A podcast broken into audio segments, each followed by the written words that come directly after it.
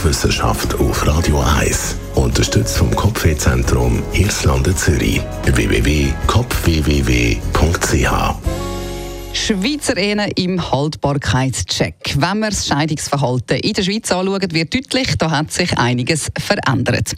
Das wird auch durch eine Analyse von Daten aus 20 Städten und Kantonen klar, wo man die jeweilige Scheidungsquote untersucht hat.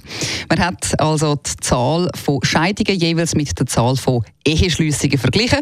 Und so hat man einerseits herausgefunden, wo die Ehen am längsten heben und aber auch, welche Stadt die Hochburg für Scheidungen ist in der Schweiz. Diese Untersuchung enthüllt ein eindeutiger Gewinner in Anführungs- und Schlusszeichen im Rennen um den Titel Scheidungshochburg. An der Spitze vom Scheidungsquoten-Ranking thront La Chaux-de-Fonds im Kanton Neuenburg mit 0,61 Scheidungen pro Eheschliessungen, abgekürzt heisst der Wert SPE. Auf dem zweiten Platz liegt Vernier mit einer Scheidungsquote von 0,57, gefolgt von Neuenburg selber knapp hinten dran.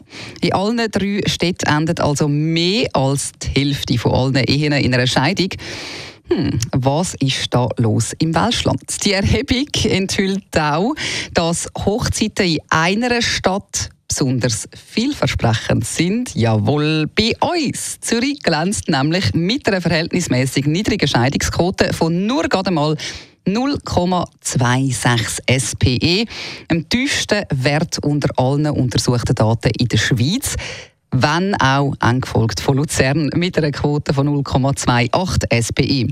Im Jahr 2022 übrigens haben sich 10.023 Paar in den analysierten Städten das Ja-Wort gegeben, während 3.513 Ehepaare den Weg zu der Scheidung eingeschlagen haben. Das heisst, die Schweizer Scheidungsrate insgesamt ist damit im Vergleich zum Vorjahr erheblich gesunken.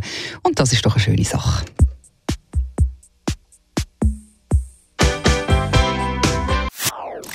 Das ist ein Radio 1 Podcast. Mehr Informationen auf radio1.ch.